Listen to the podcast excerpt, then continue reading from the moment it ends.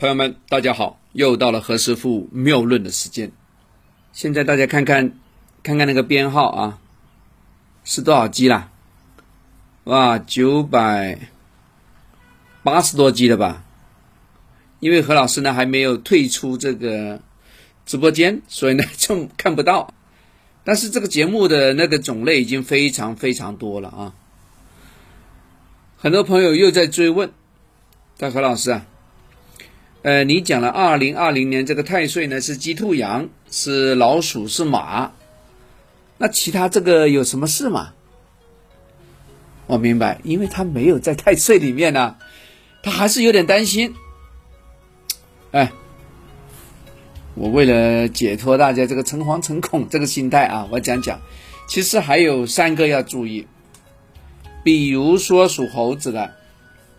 属猴子在这个二零二零年啊，它有官符哎，啊，就是非啊，我们叫是非官符。一般呢，何老师呢只讲是非，不讲官符。为什么？呃，怕大家理解这个错误呢，会有心理上的阴影啊。还有个五鬼，那五鬼就正儿八经的干坏事的了啊。听这个名字就知道了啊。也就是说，属猴的朋友呢，可能要低调一些。如果呢你太高调的出战。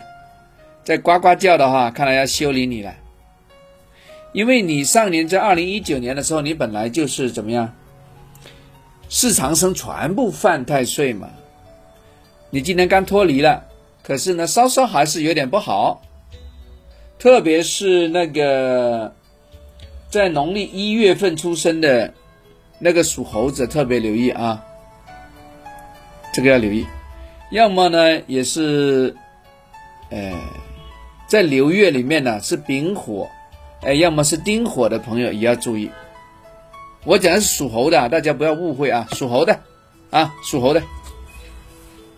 好，再来，属狗的朋友也要注意，属狗的碰上上门和血刃，这就是开刀啊、动手术啊，要么看医生的状态了。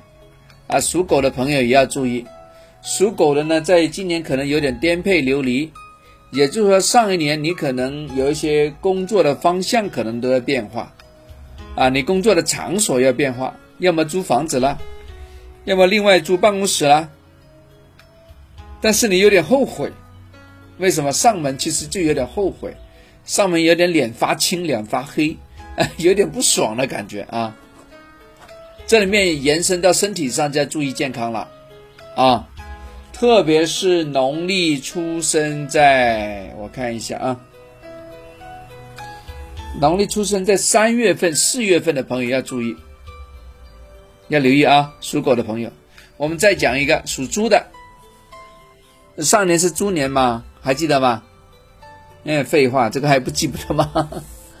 属猪的呢，上年犯太岁，那么在这个二零二零年呢，你碰到天空和咸池。天空是代表呢，在物理上做无用功，白忙了；要么就代表这东西突然不见了，啊，咸池就桃花，哎，其实大家碰到这个神煞的时候呢，把它，呃，叫一个比较容易明白的，就是桃花啦。也属猪的朋友呢，会碰到桃花；那未婚的朋友呢，挺好；已婚的朋友呢，可能这个感情就有点过于爆炸了。啊，会伤到人哦，会变成桃花劫哦。啊，你不要笑嘻嘻的说何老师，这个我要。已婚的呢，我觉得可以减少一点；未婚的呢，多来一点，好吧？在那个家居布局的时候呢，牢牢把握这个，诶，可以让你有好戏到啊。那么再讲回刚才的天空，天空代表呢，在投资获利上要注意。这个呢，也是呢，出生在农历，我看一下。这一马辰戌，哎，这个是农历四月份的朋友要注意啊！我刚才又数了一下手指头啊，哎，掐指一算啊，注意啊，农历四月份的朋友，呃，所以刚才说的这个猪狗猴还是要留意啊。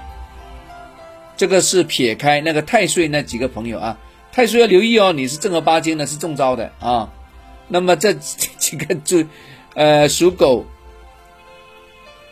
属猴子，哎，你讲对了啊，属猪的也要注意啊，它分门别类呢，对应不同的那个神煞，要注意啊，留意。有些朋友说：“哎，何老师怎么办？”哎呀，在家居布局里面搞一搞啊！如果开公司的，这公司都要搞，好不好？